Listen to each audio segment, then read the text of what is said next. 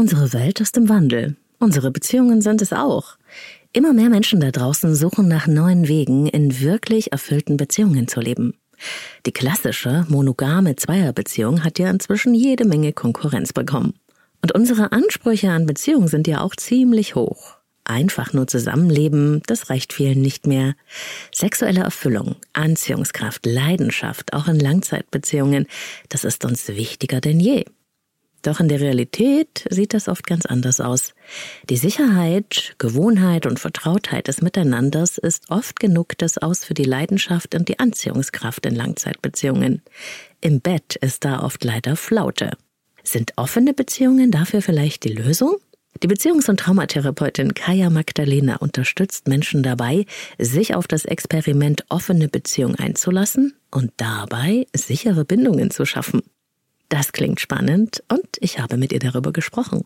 Und mehr dazu erfährst du in dieser Episode. Leben, lieben, lassen. Der Podcast zum Thema Persönlichkeit, Beziehung und Selbstliebe. Von und mit Claudia Bechert-Möckel. Offene Beziehung leben und dabei sichere Bindung spüren? Klingt das für dich auch wie ein Widerspruch in sich? Vielleicht hinterlässt das bei dir auch ein Fragezeichen im Kopf. Sichere Bindung und offene Beziehung. Wie soll denn das gehen? Quasi Untreue nach Vereinbarung? Vielleicht ist es auch einfach eine Ausrede der Generation beziehungsunfähig. Viele Meinungen und viele Fragen. Wie man das Ganze angehen kann, erfährst du in dieser Podcast-Episode. Kaya Magdalena nimmt uns mit auf ihre Reise ins Abenteuer offene Beziehung und sie teilt sehr persönliche Erfahrungen mit uns und viele Hintergründe aus ihrer Arbeit mit Klientinnen und Klienten. Ich wünsche dir viel Freude beim Hören dieses Interviews, spannende Impulse und Inspirationen. Kaya, zuerst mal, ich freue mich sehr, dass du da bist und zu Gast im Leben lieben lassen Podcast. Vielen, vielen Dank, Claudia. Ich freue mich total. Ähm, Kaya, du arbeitest wie ich im Bereich Beziehungen, bist angehende Traumatherapeutin, aber du konzentrierst dich in deiner Arbeit auf zwei Themenfelder oder führst da zwei Themenfelder zusammen, die ein sehr, sehr großes Interesse auf sich ziehen, weil die im Moment gerade sehr viele Menschen beschäftigen. Mhm. Zum einen nämlich das Thema Bindung, mhm. sichere Bindung, die wir ja irgendwie alle anstreben.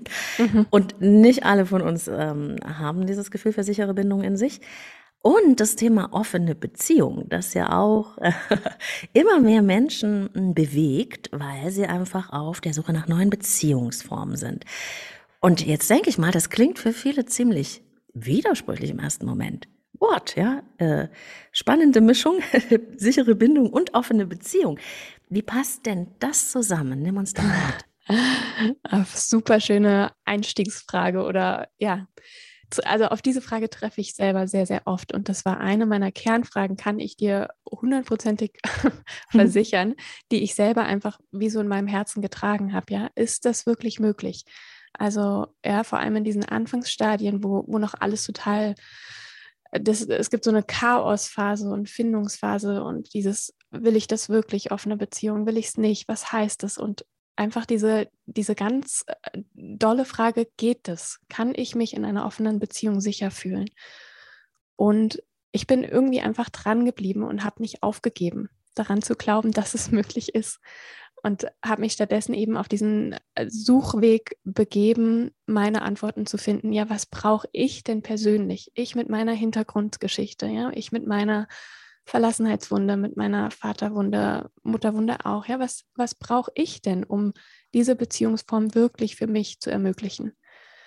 Und das war der wirklich der entscheidende Wendungspunkt, ja, als ich mich in den Mittelpunkt gestellt habe und wirklich ehrlich auf mich geschaut habe.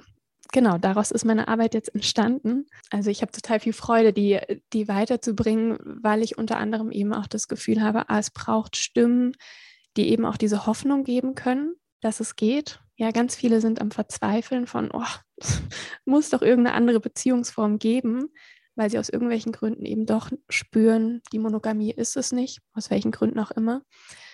Und ja, ich sehe mich da manchmal so ein bisschen eben als eine, die so zeigen kann, hey, es geht, auch mit auch mit großen Wunden, auch mit dem Bindungstrauma. Mhm. Und vielleicht gehen wir noch mal einen Schritt zurück, Kaya, ja. nämlich zu der Frage, Offene Beziehung, es gibt ja ganz viele Formen. Was meinst du genau? Also von was sprechen wir konkret? Und das Zweite ist, ähm, warum? Ne? Also warum sollte ich das wollen oder äh, warum sagst du, ich habe da eine Weile gebraucht, ja, bis ich da für mhm. mich einen Weg gefunden habe? Also was ist die Motivation? ja, ich, mir wurde letztens auch diese Frage gestellt und dann habe ich auch nochmal, oder mir, mir, wird sie re, mir regelmäßig gestellt, mhm. ja, was, was suche ich denn da, was sucht mein Partner denn da, warum, warum entscheiden wir uns für den Weg, der ja wirklich auch stellenweise nicht, nicht leicht war, ja, also man muss schon, man braucht eine große Motivation, warum man diesen Weg gehen sollte oder möchte. Und wirklich ganz tief in mir drin war die Motivation von, ich, ich möchte in dieser Beziehung ein freier Mensch bleiben. Und das soll sich nicht widersprechen zwischen dieser tiefen Sehnsucht nach Bindung, die ich auch erfahren möchte. Und also ja, Freiheit bedeutet jetzt nicht für mich, dass ich irgendwie alles tun und machen kann, was ich will. Im Gegensatz, unsere Beziehung ist immer wieder sehr, also wir stimmen uns sehr aufeinander ab. Ähm, aber dieses Gefühl von, ja, wenn ich jetzt alleine unterwegs bin, dann habe ich wie so meine Beziehung im, in meinem Rücken. Ich weiß, das ist ein wunderschöner Ort, wo ich immer wieder landen kann, was auch mein Heimatshafen ist. Aber ich, ich bin immer noch ich. Ja, ich bin ganz ich selber und ich kann meinen Impulsen wirklich auch frei folgen. Ja, also ich weiß nicht, ob es rüberkommt, aber es ist diese Qualität von Freiheit, von ich, ich bin ein freier und selbstbestimmter Mensch auch wenn ich in so einer tiefen und committeden Beziehung bin. Absolut kann ich das nachvollziehen. Um ehrlich zu sein, ist das für mich ein Grundaspekt von Beziehung, dass ich meinen Ich-Bereich behalten darf und auch mein Selbst leben kann. Nur frage ich mich nach meiner Vorstellung von Beziehung, wo da der Unterschied ist. Ähm, denn ich äh, habe nicht in meinem Kopf, dass man ähm, ein richtiger oder falscher definieren müsste in Bezug auf irgendwelche Beziehungsformen, ja, so wie man das mhm. machen möchte und wie es einem entspricht, ist das auf jeden Fall okay. Aber ich sehe da jetzt aus meiner Sicht gar keinen Ausschluss für eine monogame Beziehung, weil mhm. ich da auch die Erwartung dran habe, dass ich ähm, beides habe. Also eigenständig in Verbindung mhm. zu sein, ist mein Grundbegriff für so eine monogame Beziehung. Mhm. Total, kann ich kann ich nur unterstreichen.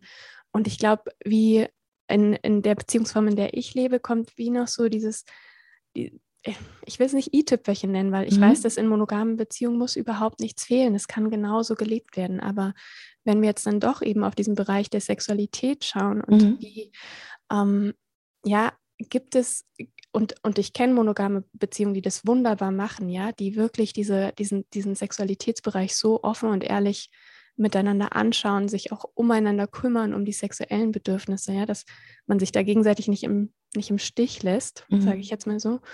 Und genau, wir haben, wir haben diesen Bereich einfach auch immer wieder sehr offen und transparent in unserer Beziehung mit dabei und haben halt gemeinsam, also vielleicht auch ein weiteres Motiv von uns, diesen Wunsch auch in der sexuellen Entfaltung mhm. und ich sage es mal so im Nebensatz dazu, es kann auch sein, einfach dadurch, dass wir sehr jung zusammengekommen sind, ja, ja. dass mich hat, also mich persönlich hat es gegruselt. Die Vorstellung, dass ich jetzt nie wieder einen anderen Menschen küssen kann, dass ich nie wieder irgendwie sinnlich erotische Abenteuer mit anderen und, und wenn es mal nur auf einer Party, ja, mhm. so, so Erfahrungen sind.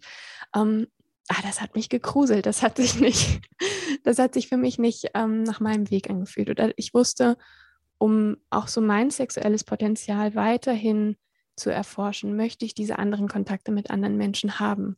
Auch wenn das wirklich nicht, also passiert bestimmt nicht regelmäßig bei uns oder also.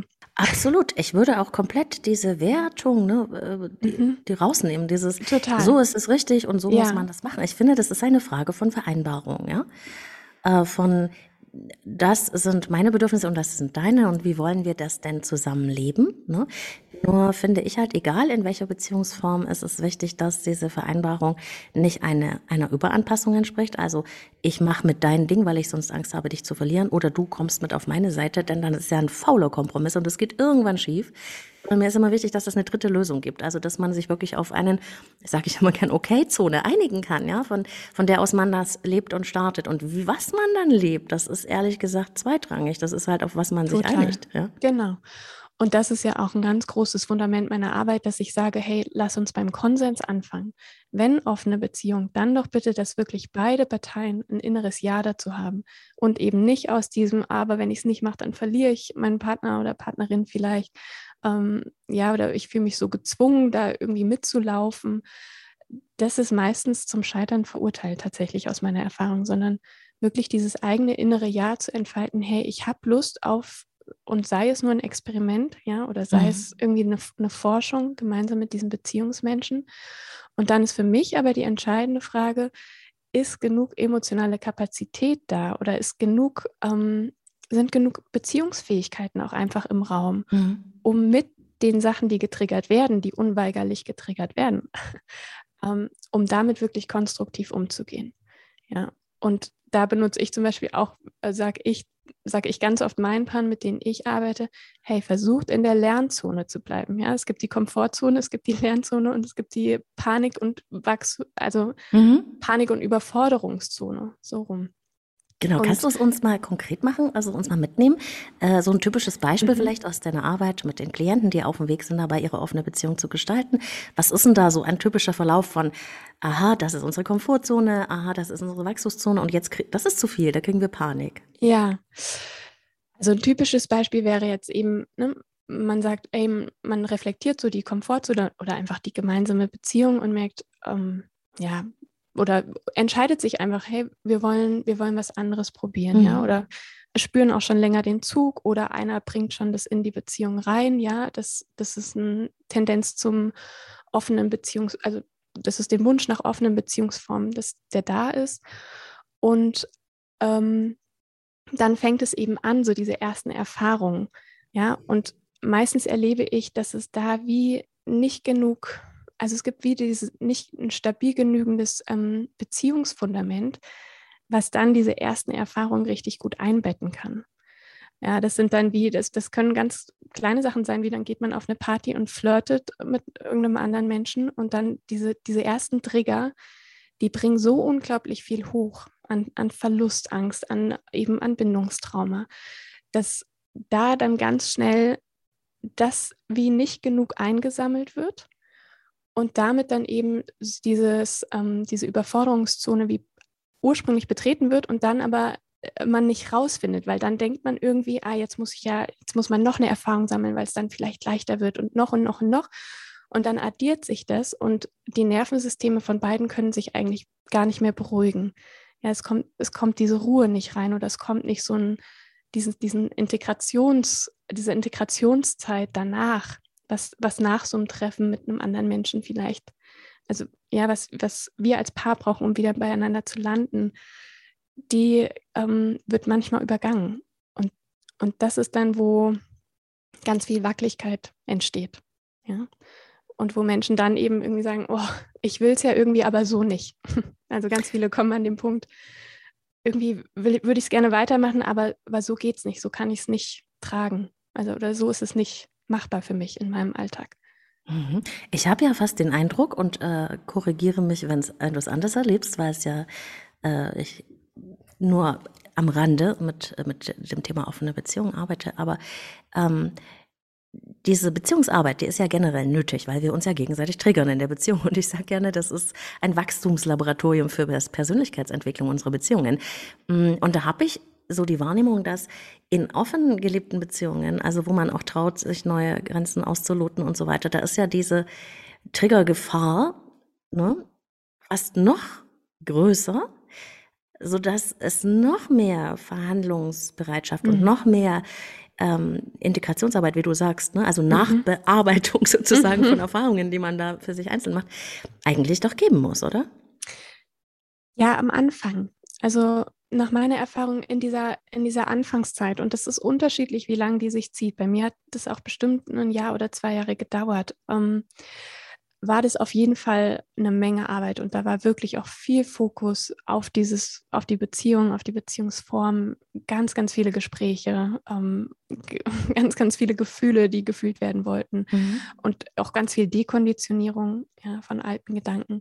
Das war schon eine Heidenarbeit und als dann aber wie die, also der Beziehungsraum mit meinem Partner peu à peu sicherer wurde und es wie immer wieder so, ich habe immer wieder die Erfahrung gemacht, ah, er, ja, also er hatte, also es hat sich irgendwann hat sich eine Liebschaft entwickelt, das heißt, er trifft sich ja halbwegs regelmäßig mit einer mhm. anderen Frau und ähm, ja, ich konnte immer wieder aber diese Erfahrung machen, er kommt zurück und wenn er zurückkommt, ist er so gut aufgestellt und ist so gut, also ist auch wirklich für mich super gut da. Ja, dass, mhm. dass ich alles, was ich jetzt irgendwie, ähm, mittlerweile ist es gar nicht mehr schlimm, ja, mittlerweile ist es für mich wirklich stellenweise also meistens und in der Regel sehr entspannt und ich habe einfach eine gute Zeit für mich alleine und diese ganze Aufruhr im System, die hat sich längst gelegt, einfach weil dieses Vertrauen so unglaublich gewachsen ist und dieses tiefe Wissen, ich werde hier nicht wegen irgendeinem anderen Menschen verlassen. Ja, diesen, diesen Schatz, den wir uns mit unserer Beziehung aufgebaut haben, also ja, das ist, also das hat so einen Wert für uns bekommen, dass ich einfach weiß, das schmeißen wir nicht einfach mit links weg, also mhm. da muss schon, da muss schon richtig viel passieren, dass wir sagen, das, was wir uns da aufgebaut haben, eben durch diese schwierige Anfangszeit, das hat jetzt wirklich so viel an Stabilität und an Sicherheit und an Geborgenheit erlangt, dass das hält. Mhm. Also ja. Das klingt für mich nach dieser Bezogenheit, ja, auf die ja. Beziehung und auf den anderen, natürlich auch auf sich selbst, aber dann, das ist doch auch eine, ein, ein geschützter exklusiver Beziehungsraum, der dann noch die Vereinbarung hat, dass es da auch noch sozusagen Ausnahmen von dieser Exklusivität gibt. Aber im Prinzip ist es ja kein wirklicher fundamentaler Unterschied vom Kontext her, wie zum Beispiel in einer monogamen Beziehung, wie ich mir die vorstelle. Total. Also ich, äh, und dann komme ich vielleicht auch noch auf deine eine Frage am Anfang mhm. zurück, ja, welche, wie, in welchem Bereich bewege ich mich, wenn ich auf eine Beziehung sage und jetzt mal auch in der ganzen Poly, in der Poly-Welt, ja, da gibt es ja auch total verschiedene Bereiche. Und ich sage ganz oft tatsächlich, meine Beziehung fühlt sich manchmal total an wie eine monogame, weil sie so, genau, weil es ein total exklusiver Raum ist, weil es gerade einfach sehr klar ist, wir sind nicht auf der Suche nach einer dritten Person, die unseren Raum erweitert, äh, wir sind auch nicht auf der Suche nach ähm, total, also genau, unser, unser Modell, vielleicht erstmal so zu unser Modell, wir leben das klassische Primary-Second-Modell, heißt es in der, in der Polywelt oder ist es darunter bekannt. Das heißt, wir sind die ähm, Primary, also die Hauptbeziehung und jetzt zum Beispiel die Liebschaft, die mein Freund hat, das wäre jetzt so eine Nebenbeziehung. Und ich mag das immer nicht, weil es wird auch oft mit dem Begriff Gleichwertigkeit, also weil für mich ist ähm, dadurch, dass die Frau einen total gleichen, also oder total wertvoll ist und einen gleichen Wert auch hat, ist es ja. für mich auch eine, also mein Freund führt in dem Sinne eine total liebevolle Beziehung zu ihr, nur eben nicht, dass es eine Hauptbeziehung ist mhm. und, und dass es nicht genau die Art von Bezogenheit, die wir im Alltag leben, gibt es dort nicht. Und trotzdem ist er immer wieder total unterstützend und präsent, auch vor allem, wenn sie eben zusammen im Kontakt sind oder auch sonst ist er da total on, sage ich mal, ja. Ja, und, das genau. ist mir total schlüssig. Ja. ja. Ähm, ja, ich wollte dich nicht unterbrechen. Kein Problem. Und die, eben die Erfahrung, die ich aber wie so gemacht habe oder brauchte, war, zu, das zu spüren, ah, diese Beziehung kann entstehen und auch bestehen und sich auch weiterentwickeln. Das ist dann eine ganz normale Beziehung, die auch ihre Höhen und Tiefen hat. Und das bedroht nicht unseren e-, exklusiven Raum. Ja, es, es bedroht nicht unseren, wir haben ja auch eine kleine Tochter, also das mhm. heißt, es bedroht unseren Familienraum nicht, sondern unsere Beziehung bleibt einfach stabil. Ja, also genau. dieser, dieser Wunsch der sicheren Bindung kann dort mhm. für dich gelebt werden. Genau, ja. Mhm. Ja. Und, und uns ist es zum Beispiel auch ein Anliegen, dass auch die Beziehungen, die nach außen entstehen, dass die auch sicher sind. Das, also das meine ich eben mit, wie mein Partner auch in der Beziehung zu der anderen Frau ist da, also es wird einfach sehr klar kommuniziert, was kann er geben, was kann er nicht geben, dass die, dass die Menschen wissen, woran sind sie bei uns. Also die meisten von uns wissen, hey, wir sind jetzt nicht auf der Suche nach einer zweiten Hauptbeziehung, dass so Sachen einfach von vornherein klar sind. Und genau, also uns ist, also wir sind beide therapeutisch, also wir sind beide therapeutisch unterwegs. Das mhm. heißt, dieser Aspekt der sicheren Bindung, ja, dass Menschen sich ähm, bei uns geborgen fühlen, dass wir miteinander ehrlich und aufrichtig sein können, das ist das A und O oder das ist, also das ist uns das Wichtigste. Und ich glaube, irgendwann hat sich auch diese Priorität eben verschoben von geht es ums jetzt ums wilde Ausleben. Ja, das war am Anfang bestimmt auch noch da. Ja, um dieses möglichst viele Erfahrungen machen. Oder geht es hier uns um wirklich echte und ähm, ja, tiefe und authentische Beziehungen, die, die entstehen, die eben Sinnlichkeit und Erotik auch beinhalten können, aber auch nicht müssen. Ja, also genau. Das, mhm. das, hat, sich, das hat sich verschoben. Die, diesen, diesen Fokus von, hey, hier geht es ums, es geht um viel mehr als jetzt Sinnlichkeit auszuleben. Ja, und das ist auch vollkommen verständlich, Kai, dass du sagst, ja, das ist eine äh, qualitativ, würde ich sagen, auch äh, sehr äh, hochwertige oder wertvolle Beziehung.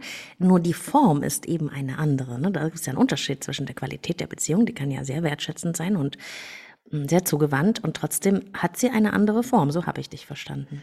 Sie, sie hat einfach in, in unserem Leben wie einen anderen Platz. Ja. Also sie ist nicht im Zentrum. Und trotzdem hat sie aber einen, einen Platz. Und es braucht halt gute Absprache, ne? auch im Vorfeld mit der dritten oder Total. mit welcher Person. Ja? Und auch ja. miteinander natürlich. Genau, ja. Mhm. Ja, dieses mit dem Absprachen, das genau, wenn man jetzt eben in anderen Polymodellen ist, wo es ja darum geht, dann eben wirklich, ähm, ähm, sag mal, in einer Triade zu leben, dass einfach drei Menschen miteinander in einer Beziehung sind, das ist einfach ein Expertenbereich, wo ich mich selber, wo ich auch ganz klar immer wieder sage, das ist nicht meine Expertise. Das da vielleicht entsteht das irgendwann in den nächsten Jahren so, aber jetzt gerade ist das für uns nicht dran und deswegen ist jetzt für uns dieses Modell, was wir leben, wo schon klar ist, diese, diese Kernabsprachen oder auch das, das, was am meisten eingebettet wird, das, das besteht einfach zwischen uns. Und vieles von dem, ja, also zum Beispiel haben wir auch die Regel, dass wir miteinander Grenzen ausloten, was jetzt okay ist für verschiedene Treffen und dann zum Beispiel, wenn mein Freund jetzt ähm, datet oder ein Treffen hat, dass mein Freund zum Beispiel das kommuniziert. Ja, dass ich da nicht noch irgendwie antanzen muss und sagen muss, hier, das ist meine Grenze und ähm, das, ist, das ist okay für mich, das nicht. Ähm, sondern dass auch ähm, mein Partner einfach für uns auch steht, weil, weil wir diese Absprachen schon gemacht haben. Und das war dann einfach wie der Weg, wo weißt du, diese, aus dieser Anfangszeit habe ich mir auch die Frage gestellt, wie soll das denn jemals gehen mit dem ganzen Gerede und Absprachen und hier mhm, Grenzen ja. setzen und da Bedürfnisse sagen, so viel zu viel. Mir war das viel zu viel. Also viel zu viel Zeitaufwand, wirklich ähm, physischer Zeitaufwand. Ja, weil ich habe meine Arbeit schon immer geliebt. Ich, mir war das immer wichtig. Und genau, ich konnte mir das nicht vorstellen, wie das jemals gehen sollte. Und so haben wir eben einen Weg gefunden, wo klar war, ich muss jetzt nicht mit allen möglichen Menschen in Kontakt sein. Ja, der Weg entsteht ja beim Gehen, ne? Ja. und es gibt ja nicht so viele Modelle, ne, wo man gucken mhm. kann, weil die meisten von uns sind ja so mit diesem klassischen ja. äh, Zweierbeziehungsmodell aufgewachsen.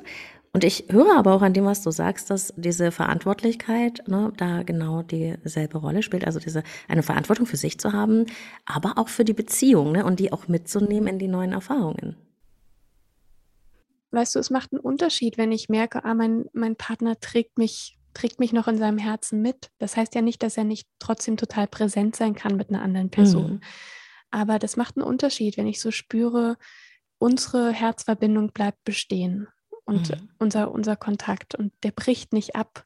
Ja, das, das war da auch, das ist dann die Stelle, wo ganz viele von meinen Bindungswunden zwar immer wieder aktiviert wurden, aber jetzt eben mit der Zeit auch total zur Ruhe kommen konnten weil ich gemerkt habe, unsere Bindung wird, wird wirklich ein Stück weit stärker dadurch. Also ein Stück weit hat sie einfach wirklich so auch so eine Resilienz dadurch bekommen.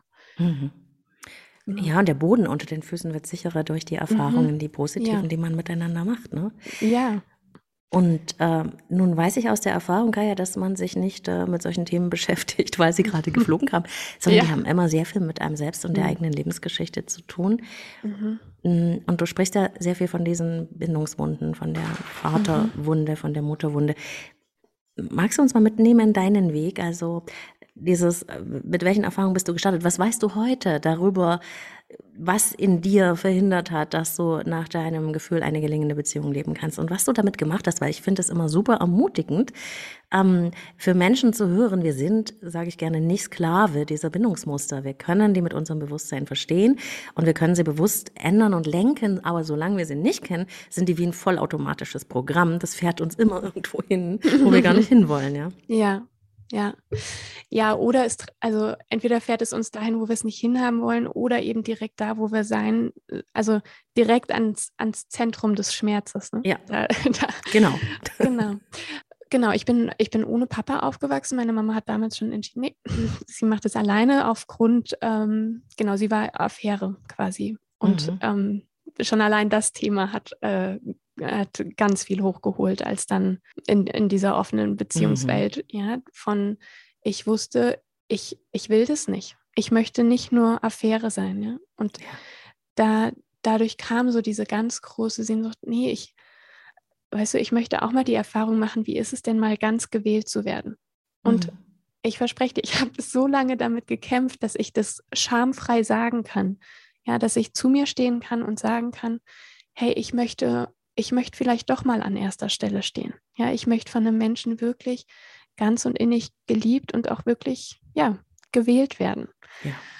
Und ähm, genau, das war auf jeden Fall, also das war so wie meine größte Vaterwunde, dass einfach ich von früh auf, wie, wie die Botschaft, die ich bekommen habe, ist, Männer sind nicht an mir interessiert. Ja, was ich daraus gemacht habe, ist, ich bin nicht interessant genug, dass jemand sich wirklich tiefgehend ähm, auf mich einlässt oder tiefgehend wirklich mit mir Beziehungen aufbauen will das heißt, das war ein ganz großes Bindungsmuster, was in meinen ähm, früheren Dating-Geschichten immer wieder hochkam. Ja, immer wieder die Männer, die gesagt haben, ja, du bist ganz nett, aber tiefer gehen will ich jetzt, will ich jetzt lieber nicht mit dir. Ja. Und genau, und dann hatte ich noch der, auf der anderen Seite eben eine alleinerziehende Mama, die selbstständig war und die von ähm, 24-7 gearbeitet hat. Ja. Das heißt, ich war Einzelkind und ich war also ein Großteil so meiner jugendlichen Zeit sehe ich mich alleine in der Wohnung hocken vom Fernseher oder ich hatte schon auch Freunde und Soziales drumherum, aber ich war schon sehr oft auf mich alleine gestellt.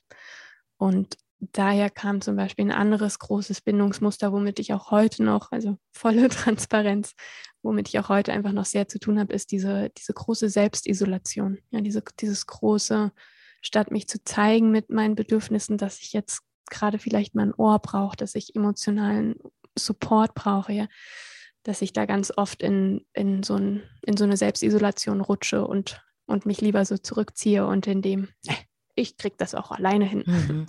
Ja, weil, weil das Umfeld, in dem ich groß gewachsen war, da war niemand. Also ich hatte da meine nächsten Beziehungspersonen waren, meine Oma war weiter weg und meine Mama war weg. Also gab es da nicht wirklich einen Raum für mich, wo ich, wo ich auftauchen konnte, ja, wo ich, wo ich bejaht wurde mit meinen Bedürfnissen, wo ich mhm. die Erfahrung gemacht habe, hey, du, ich bin auch eingeladen zu teilen, wie es mir, wie es mir gerade wirklich geht. Und genau, das waren alles auf jeden Fall tiefe Prägungen. Und wie du schon so gesagt hast, ne, diese Bindungsmuster, die haben uns einfach im Griff an einer gewissen Stelle. Und mich hatten sie irgendwann so doll im Griff, weil ich einfach so konstant in dieser Überforderungszone war und so überlastet war vom, von dem, äh, von der ähm, Dichte und Intensität der Trigger, die ich ähm, zu verarbeiten hatte, dass es irgendwann gesagt hat, nee, jetzt machen wir mal einen Shutdown. jetzt machen wir mal wirklich, also und dann ging auch wirklich nichts mehr. Da war mein Alltag nicht mehr, also ich habe meinen Alltag nicht mehr bewältigt bekommen. Ich habe eine Esssucht entwickelt. Ähm, da, da war dann wirklich wie diese, diese innere Not so groß. Und im Endeffekt war es einfach ein Schrei nach Unterstützung von, hey, kann mal jemand auf mich zukommen und mir helfen? Ähm, genau. Und das war dann wie so der Startschuss in, in meine Traumatherapie, wo ich dann einiges neu lernen durfte oder ja, auch wirklich neue Erfahrungen sammeln konnte. Und das ist ja auch was, was sehr häufig passiert, dass man diesen eigenen Schmerz dann doch sublimiert und ihn als ähm, Treibstoff für ähm, die eigene Entwicklung zuerst verwendet und dann auch mit diesem ganz innigen Wunsch, äh, auch andere dabei zu unterstützen, ähm, da einen Weg für sich zu finden. Ne? So mhm. hast du das ja auch gemacht. Genau. Ja, ja, ich nenne es, also ich oder mein Therapeut nennt es auch so, dass das einfach dieses ähm, posttraumatisches Wachstumspotenzial. Ja. ja. Das nach dem Trauma, wenn wir uns dem Trauma wirklich annehmen und dem Trauma wirklich in die Augen schauen, ja, den Bindungsängsten in die Augen schauen, den Bindungswunden und diese Erfahrung machen, ich, ich bin größer als ihr. Ja, ich bin nicht nur diese Wunden. Es gibt einen Teil von mir, der kann, der kann sich dem widmen und der kann sich dem sehr liebevoll und sanft widmen. Und dann ist daraus ist da sowas gewachsen, ja. Und, und daraus ist dann auch eben ja, ist ganz viel Potenzialentfaltung von, von ganz alleine gekommen. Das war dann diese organische, ja, würde ich jetzt mal rückblickend sagen, sehr organische Entwicklung von jetzt meinem Leben und meiner Arbeit. Ich bin sehr berührt, wenn du das sagst. Wir sind mehr mhm. als diese Wunde, weil das ist es tatsächlich. Ne? Wir haben immer den inneren Fokus auf dieser Verletztheit, also diesen Mängelzoom. Und im Grunde, wir sind nicht dieser Schmerz. Ne? Wir sind ähm, auch, der, auch der Teil, der das nachbeeltern kann und sozusagen so weit reparieren, dass wir gut damit umgehen können. Ne? Ähm, wobei ich ja ähm, der Meinung bin, dass das, weil das so früh ins Nervensystem eingeprägt wurde, die Vorstellung, dass es komplett geheilt ist, das sehe ich persönlich nicht, sondern für mich ist es ein Weg, gut damit umzugehen und das so weit zu glätten. Aber es gibt eben, und das bin ich mal äh, gespannt, wie du das siehst, es gibt nach meiner Meinung immer wieder diese Triggersituationen und wenn da mal mehrere Sachen zusammenkommen, dann kann es einen wieder Pitch zurückschießen in den alten Zustand, wo auch das Nervensystem wieder sehr stark reagiert mit diesem Überforderungsstress-Symptom. Ne? Mhm. Ähm, wie siehst du denn das? Das finde ich mal mhm. sehr spannend. Ja. Ich stimme dir größtenteils zu. Also ähm, ganz oft sage ich, ja, also ich halte nichts von dem Ansatz, das Trauma irgendwie dein Trauma wegzukriegen oder die Wunden wegzukriegen, sondern es geht ja ganz viel in der Traumaheilung um Integration und mhm. diesen Raum in dir so, also, oder ja, es gibt einerseits diesen Innenraum in mir, der so groß sein kann, wo ich das einfach, wo ich mich beinhalten kann mit meinem Schmerz, mit den Wunden und wo ich damit da sein kann, ohne in die ganzen Stories einzutauchen, was das jetzt heißt, dass ich diesen Schmerz hier habe. Ähm, und, und dann gibt es wirklich noch diesen, also und ich nenne ihn total gerne diesen handlungsfähigen Anteil in mir. Mhm. Ja, dieses, mhm. dieses erwachsene Selbst, ja. wovon du ja schon gesagt hast, ne, von dem aus kann ich mir so unendlich viel geben. Also und das habe ich lang angezweifelt auf meiner Heilungsreise. Ich weiß noch, ich habe da so protestiert von, warum soll ich mir denn jetzt noch was selber geben, wenn ich so im Mangel bin, ja? Oder ja. Mhm. so ewig im Mangel war und jetzt muss ich diese Kackarbeit auch noch selber machen. ähm, und da war ich auch echt so im Trotz. Also da war auch noch so mein kindlicher Trotz, so von, ich hätte aber was anderes verdient, ja? Ich hätte, ich hätte eine andere Erfahrung verdient und dass ich hier so im Stich gelassen worden bin und dass ich hier so alleine gelassen worden bin, einen Großteil meiner Kindheit, das war nicht okay. Und, und diese Stimme so richtig ernst zu nehmen, weil das ist ja auch schon mein erwachsener Anteil, der so für mich, ja, mhm. der ist so, so, der, der spricht so schön für mich. Oder der, ja, da, da wird so die Liebe deutlich, die dieser Teil auch für mich hat. Und ähm, genau, von diesem Teil aus können wir einfach, wie du schon gesagt hast, da können wir so viel nachnähern und da können wir so viel an Qualitäten auch finden, die wir genau unseren verletzten Anteilen, unseren Wunden wirklich ähm, vom Herzen aufrichtig geben können. Und, und das ist dann, genau, du meintest, wo es, wo es so geklettet wird oder diese Erfahrung gemacht wird, ah, okay, und jetzt, jetzt schließt sich die Wunde, ja. Ich, ich umsorge mich, ich, ich bin fürsorglich, ich, ich bin vor allem fürsorglich innen, wenn wiederkehrende Trigger kommen. Ja, und dann habe ich das Gefühl, ah, okay, und jetzt ist die Wunde, ne, die Narbe ist immer noch da und die kann auch wieder aufreißen, wie du gesagt hast. Ja, deswegen ist es meine Verantwortung auch zu schauen, äh, dass ich mir einen Lebensweg auch aussuche, wo ich nicht immer wieder diese Wunde, also ja, wo ich, wo ich, also sorry, ich sage den Satz kurz zu Ende, wo ich, wo ich die Wunde nicht immer wieder aufreißen lasse.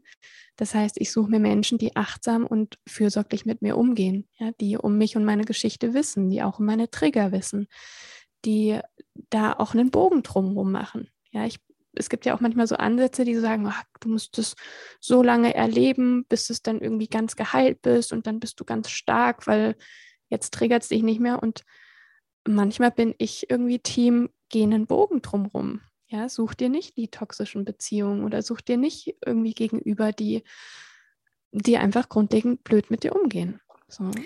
Ganz, ganz wertvoll, was du sagst nach meiner Meinung. Und dieses Thema äh, Verantwortung, das ist mhm. mir auch in meiner Arbeit mit Klienten sehr, sehr wichtig, mhm. wirklich zu vermitteln oder greifbar zu machen. In dem Moment, wenn wir erwachsen sind, dann haben wir eine Verantwortung für uns selbst und wir können verstehen und müssen auch irgendwann verstehen, es ist nicht mehr so, dass das uns einfach passiert, das Leben. Das passiert uns nicht, die Beziehung ist. Es macht in uns ein unbewusster Anteil, den wir vielleicht dann noch nicht kennen, äh, beteiligt sich daran, um, wie du das gesagt hast, eben das zu rekonstruieren und die alte Verletzung wiederherzustellen, damit wir sie dann endlich mal angehen. Aber oft erlebe ich auch bei Klienten, dass dann ähm, wirklich das ein Weg zu gehen ist, bis dieses kindliche Ich äh, versteht, das immer noch mit hungrigen Kinderaugen ne, durch die Welt läuft und in Beziehungen dieses verlorene Paradies sucht, ja, dieser Kindheit, das eben leider, habe ich erst heute einer Klientin gesagt, das kommt nicht mehr es kommt nicht mehr in der Weise, dass das jemand uns gibt in einer Beziehung, weil eine Erwachsenenbeziehung dafür nicht gemacht ist. Aber in dem Moment, wo wir das uns lernen, selber zu geben und dass wir das überhaupt können, ne, diese mhm, Selbstfürsorglichkeit, diese Selbstliebe, diese Selbstakzeptanz uns zu geben, mhm. dann ist es ja fast Magic, äh, dass von außen dann ja. genau diese mm, dieser Zuspruch kommt, diese Wertschätzung, mhm. dieses, mhm. dieses Interesse an uns, dem wir so lange hinterhergerannt sind. Ne? Ja. Fast ein bisschen paradox. Ja. Ja, und ich finde es immer wieder auch spannend, weil ich, ich versuche schon immer wieder, weil ich, ich kann das total unterschreiben. Das war auch meine Erfahrung. Ne? In dem Moment, wo ich mich wirklich angefangen habe zu achten, vor allem mit meiner Bedürftigkeit, ja, wo ich mich hingestellt habe und gesagt habe, hey, ich brauche diese Sicherheit, ja, ich brauche einen Menschen, der mich, der sich ganz für mich entscheidet, der sich auf mich einlässt und ähm, der, der wirklich tief mit mir geht. Und in dem Moment, wo ich das gemacht habe und mich damit so richtig gefeiert habe, ja, und auch schön gefunden habe und begehrenswert und ich gedacht, oh, ich bin eine klasse Partnerin, ja, jeder, jeder Kerl oder Frau oder Mensch, was auch immer, kann sich glücklich schätzen, mit so einer coolen Frau zusammen zu sein. Ja, in, in dem Moment hat sich es auch gedreht, wo ja, wo ich wirklich gemerkt habe, okay, ich renne jetzt hier nicht mehr irgendeiner Liebe nach oder irgendwelchen Brotkrumen an Liebe, mhm. sondern habe mich wirklich geöffnet. Also ich, ich glaube, das war einfach, das war diese, diese Loslösung, ne? das war die Loslösung von diesem inneren negativen Milieu, was noch so von der Herkunftsfamilie kommt. Also mhm. Also oder von der Vergangenheit. Und die, dieses Gefühl von, ah, jetzt, da wurde ich richtig erwachsen oder da bin ich richtig so, bin ich innerlich richtig gereift und ähm, ja, so groß geworden. Und mhm. ja, also ja, kann es nur unterschreiben, was du gerade gesagt hast. Das wird so nicht mehr wiederkommen. Und wir tragen nicht nur Verantwortung für uns, sondern wir tragen eben auch diese Verantwortung für unsere verletzten Kinder oder verletzten Anteile, die da sind. Weil, ja, wenn wir es nicht machen, wer, wer macht es dann?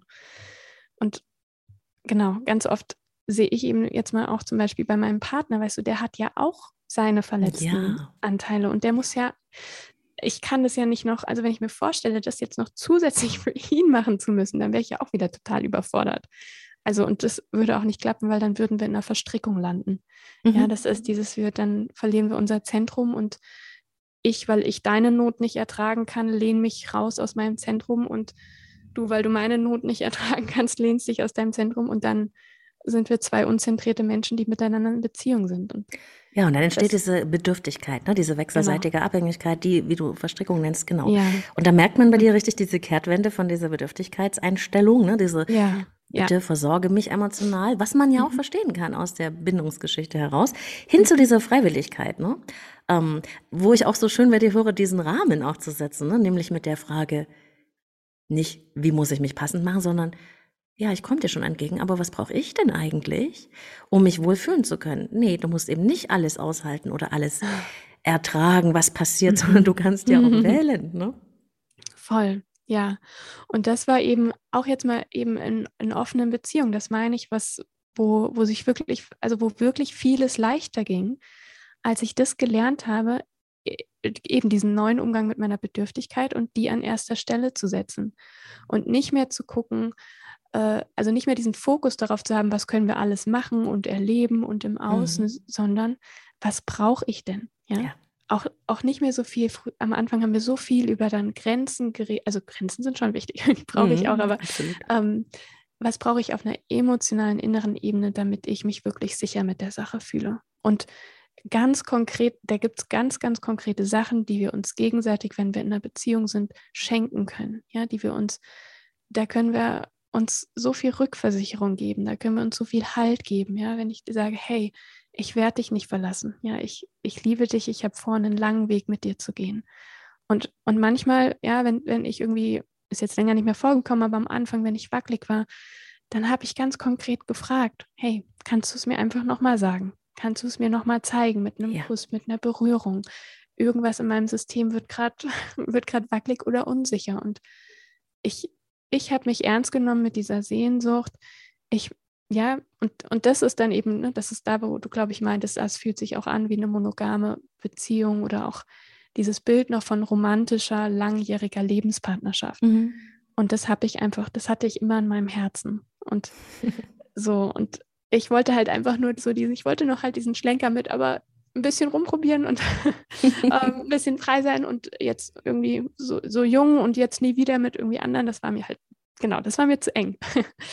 aber dieses Bild habe ich schon immer wieder in mir getragen und, und da habe ich irgendwann angefangen, dafür auch richtig einzustehen.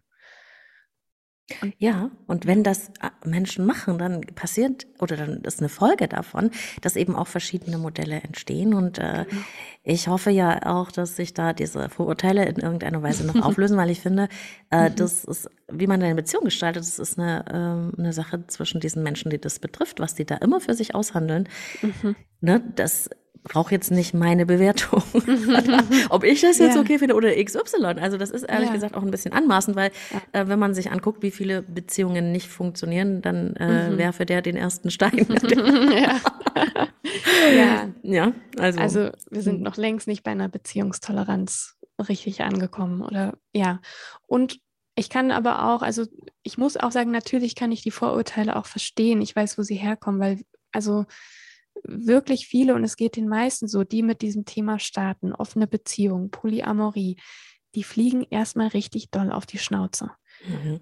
Und das sind Schmerzen, also ich war da auch, ich war, war da wirklich tief drin, und das sind Schmerzen, die, die sind wirklich stark. Also das haut richtig rein, ja. Das ist einfach wie diese Erfahrung, ähm, eben verlassen zu werden oder betrogen zu werden. Das sind einfach auch stellenweise Grenzerfahrungen. Und ich glaube, dadurch, dass es so viele machen am Anfang, ich glaube, daher kommt so ein bisschen diese, diesen Kollekt, das kollektive Vorurteil von, oh, das ist ja nicht gut und das tut alles nur weh und so. Ich glaube, da hat sich irgendwas, ja, hat sich irgendwas so angesammelt. Und jetzt ist eben, glaube ich, also so, ich kenne immer noch nicht viele, aber ich kenne immer mehr, die wirklich gesunde und liebevolle, offene Beziehungen führen, wo dieser ganze Stress und der Schmerz wirklich kontinuierlich weniger wird und es einfach nur gesunde, ehrliche und aufrichtige Beziehungen sind, die wirklich gut funktionieren.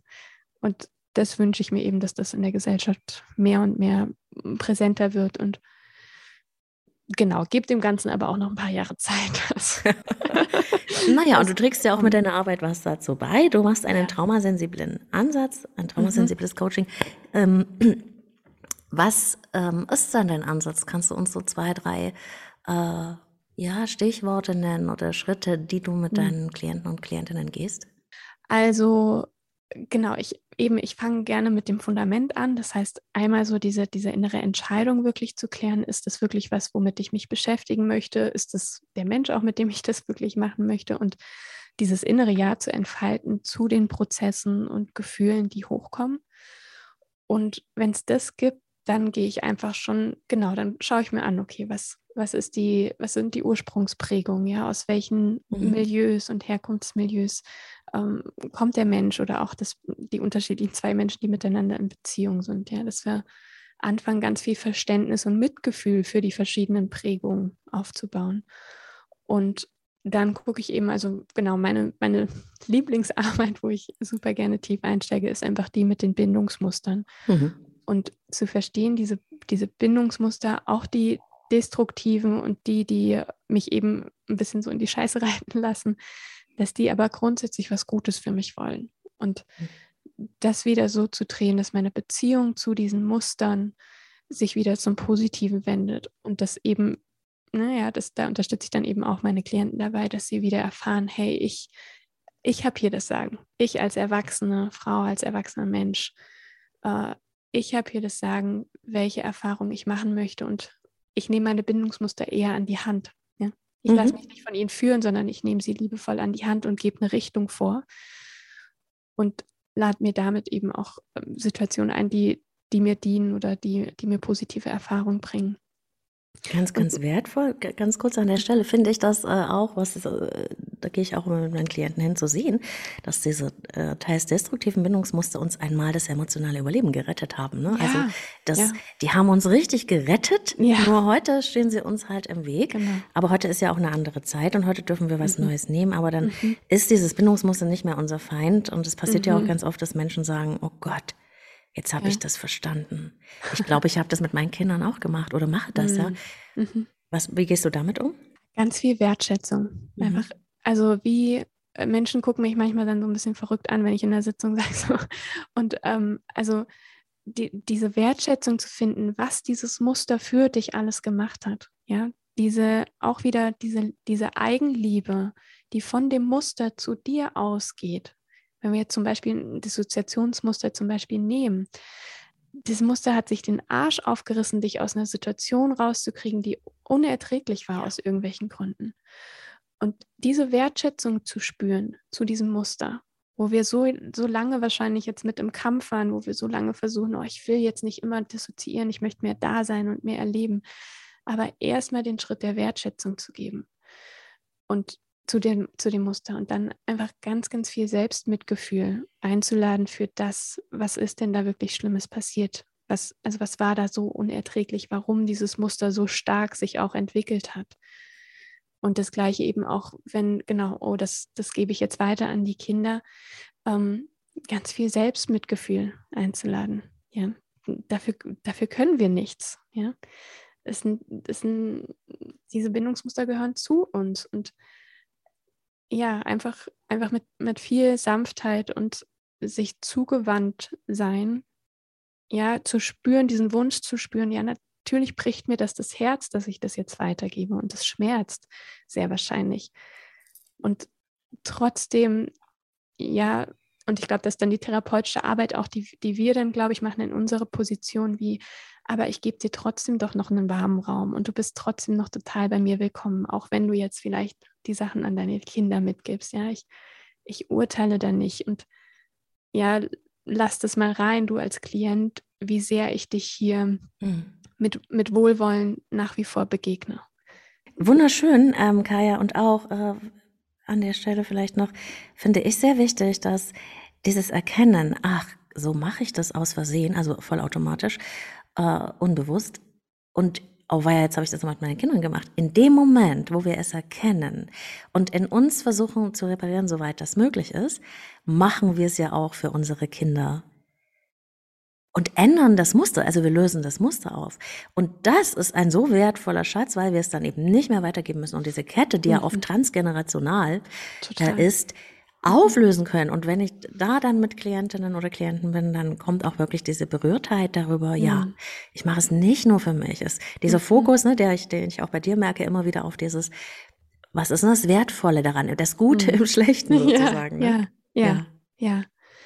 Ja, wo, womit hat es dir gedient? Und, und und aber auch, also wie jetzt vor allem mal in der, in der Arbeit mit Eltern, auch, auch so diese Angst zu verlieren, ja. Denn also so wie, so was wir alles ähm, geschafft haben an Heilung von unseren Traumata, die, die ja wahrscheinlich wesentlich schlimmer waren als das, was man dann doch an die Kinder weitergibt.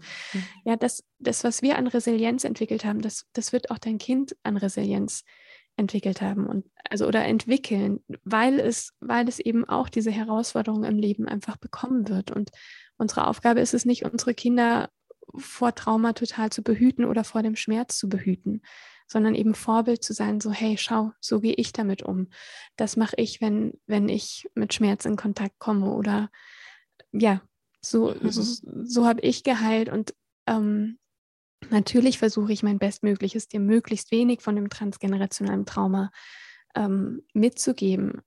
Aber wir sind auch nur Menschen. Vor allem, Absolut. vor allem wir Eltern sind einfach nur Menschen. Und genau. unsere Kinder packen das. Und unsere Kinder werden das packen. Ja, die sind auch nicht aus Watte, aber ja. dieses es, es ist ja auch, wenn du mit der eigenen Arbeit begonnen hast dann und dann mhm. siehst und deine Verantwortung auch siehst, dann geht's ja nicht um Perfektion. Es geht ja. um Fehlerfreundlichkeit. Ah ja, ich habe zu diesem Punkt ja. so gut gemacht, mhm. wie ich konnte, aber auch, ja. und das finde ich ganz entscheidend, diesen Weg zurück zum Kind zu finden und dass das Kind mhm. lernen kann, oh, Erwachsene mhm. sind auch Menschen, die machen auch Fehler. Man kann Total. sagen, es tut mir leid, ich war gerade nicht gut drauf. Ich, es ja. war mhm. nicht gerecht, was ich gesagt habe. Lass uns ja. noch mal zu dem Punkt kommen. Und Kinder können so lernen, ah, ja. das Leben ist nicht nur immer Zuckerwatte, aber es gibt einen Weg zurück und nicht nur Total. ich bin daran schuld. Und das ist doch das Entscheidende, ne? Ja, so wichtig, so, so wichtig. Auch in Beziehungen Fehlerfreundlichkeit und vor allem, weil in meinem Thema offene Beziehung Fehlerfreundlichkeit ist so, so wichtig, eine gewisse Fehlertoleranz zu haben, weil vor allem in diesen Anfangsstadien, da, da werden mal Sachen schieflaufen, dann werden irgendwie Grenzen vielleicht doch minimal übergangen. Irgendwas wurde falsch kommuniziert und da so rücksichts, rücksichtsvoll miteinander zu sein und auch als Paar so zu merken, hey, wir geben unser Bestes, wir sind beide Einsteiger, Einsteigerinnen in dem Thema ihr werdet hundertprozentig auf die Schnauze fallen, mal mehr, mal weniger. Wenn ihr dran bleibt, wird es deutlich weniger, aber es gehört einfach dazu, die Fehler zu machen, zu lernen, daraus zu lernen, zu reflektieren und dem, dem Partner oder dem Beziehungsgegenüber dann nicht, nicht übermäßig lang das ankreiden zu wollen und du hast mich jetzt so verletzt und es passiert, dass wir uns verletzen. Es passiert in jeder gesunden Beziehung. Absolut.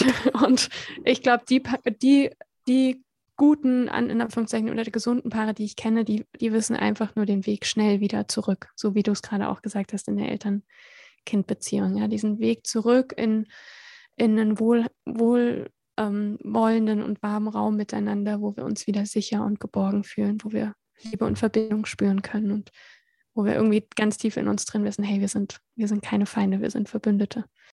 Absolut, bin ich ganz auf ja. deiner Seite. Kaya, wenn ähm, Menschen das hören und äh, sie sind selber in ihrer Beziehung auf der Suche nach ähm, neuen Formen und haben so keine Landkarte. Ne? Wie konnten wir da starten? Oder wir haben, sind schon gestartet, aber wir haben uns irgendwie verlaufen. Ja? Ähm, wie arbeitest du mit Klienten in Präsenz oder äh, in, in Kursen? Und ja. wo findet man dich? Genau, also ganz viele Ressourcen findet man auch schon auf meiner Website. Das ist www.kayamagdalena.de. Kaya wird immer so ein bisschen kompliziert geschrieben, K-A-I-Y-A. Und genau, da findest du zum Beispiel auch ein Quiz über offene Beziehungen, was auch so ein paar Fragen klärt. Hey, bin ich, bin ich überhaupt schon bereit dafür? Was braucht es vielleicht noch? Was braucht es vielleicht noch mehr? In welchen Bereichen kann ich noch ähm, genau nach positiver Selbstentwicklung sozusagen streben. Und genau, und dann ist gerade Beyond Monogamy, das ist gerade mein Gruppenprogramm, das läuft auch gerade. Das ist ein kleines Gruppenprogramm, was sich jetzt sehr wahrscheinlich zu einem dreimonatigen Mentoring umwandelt, mhm. wo wirklich einfach, weil ich gemerkt habe, ich möchte einfach gerne länger mit Menschen arbeiten, weil es einfach dann doch die Zeit braucht, ja, dieses doch wirklich nochmal diese tiefe Arbeit zu machen, dieses Fundament, also wirklich so ein seelisches Fundament, so ein erwachsenes und reifes Fundament in sich zu bauen, von der aus man wirklich einfach reife und erwachsene Beziehungen auf Augenhöhe führen kann. Und es dürfen dann offene Beziehungen sein, es müssen nicht offene Beziehungen sein, aber es geht mir vor allem um Beziehungen, die sich gesund und, und lebendig und einfach schön anfühlen, auch innerlich. Genau, und da gibt es ähm, Beyond Monogamy als Option, mit mir zu arbeiten. Und das für Paare und Singles. Mhm. Alle äh, Kontaktmöglichkeiten, auch Instagram und deine Website verlinke mhm. ich natürlich nochmal in den Shownotes dieser Episode. Und äh, es noch was, äh, Kaya, das so, das wir jetzt noch nicht besprochen haben, das dir aber noch sehr am Herzen liegt? Ah ja, ich glaube, also ich glaube, wir haben schon viel, schon viel gesagt und vielleicht einfach so als, als Abschluss ich glaube, das Wichtige, worauf, also das Wichtigste und nicht nur im Leben, sondern, ähm, also oder nicht nur in Beziehungen, sondern auch im Leben allgemein, ist dieser, dieses ähm, Selbstmitgefühl und diese Zugewandtheit zu einem selbst. Ja, das, auch wenn es schwierig ist, dass man sich darin begleitet, dass man, ja, dass man sich erlaubt, auch Unterstützung dafür zu bekommen, aber dass, dass dieses, dass dieses respektvolle und freundliche mir zugewandt sein, dass das Stärkung findet. Und dann ist, dann geht so vieles leichter. Mein, ist so mein Gefühl. Und Wunderschöner Schluss. Genau. ja. Lassen wir so stehen. So. Genau. Kaya, ich danke dir äh, von Herzen für dieses mhm. äh, schöne, tiefgreifende Gespräch. Ähm, ich danke dir für deine Arbeit, äh, weil ich glaube, dass das was ganz, ganz Wertvolles ist, was du äh, für die Menschen ähm, tust, was du da geben kannst, was du äh, mit ganzer Leidenschaft, wie man hört, ne, auch ähm, auf den Weg bringst. Ganz, ganz wunderbar. Ich denke, dass das dazu beiträgt, dass es für uns alle ein bisschen heller wird. ja. Also, alles vielen, Gute vielen von Dank. Herzen. Wir bleiben ja. in Kontakt, ja? Ja, mach's gut, Claudia. Tschüss. Tschüss.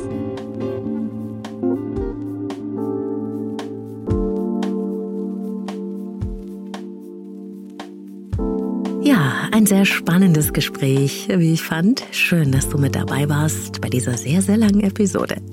Alle Infos zu Kaya Magdalena, ihren Angeboten und den Kontaktmöglichkeiten findest du in den Shownotes dieser Episode. Und wenn dir diese Episode gefallen hat, dann freue ich mich über dein Feedback. Fünf Sterne auf Apple Podcasts und Spotify machen mir eine sehr, sehr große Freude. Herzliches Dankeschön an alle, die sich da schon verewigt haben. Wir treffen uns auf Instagram, wenn du magst. Du findest mich unter Leben, Lieben, Lassen Podcast, zwischen jedem Wort ein Unterstrich. Und ich bin gespannt, welche Gedanken dir zu diesem Thema gekommen sind und welche Meinung du zum Thema offene Beziehung hast. Wir können uns auf Insta gerne darüber austauschen. Du findest mich auch auf Facebook, Telegram und der Inside Timer App. Und ich freue mich auf dich. Vielleicht hast du aber auch ein ganz eigenes Thema, das dich beschäftigt und an dem du gerne mit mir arbeiten möchtest. Alle Infos zum Coaching mit mir findest du auf leben-leben-lassen.de und dort kannst du auch über das Kontaktformular dein persönliches Kennenlerngespräch vereinbaren. Ich arbeite mit Einzelklienten und Paaren in Präsenz und via Zoom. Und eins noch in eigener Sache. Ich habe jetzt schon öfter die Frage bekommen nach einer Podcast-Sommerpause. Nein, die gibt's bei mir nicht. Podcast ist für mich, wenn man es regelmäßig macht. Und ich mache es einfach auch viel zu gerne.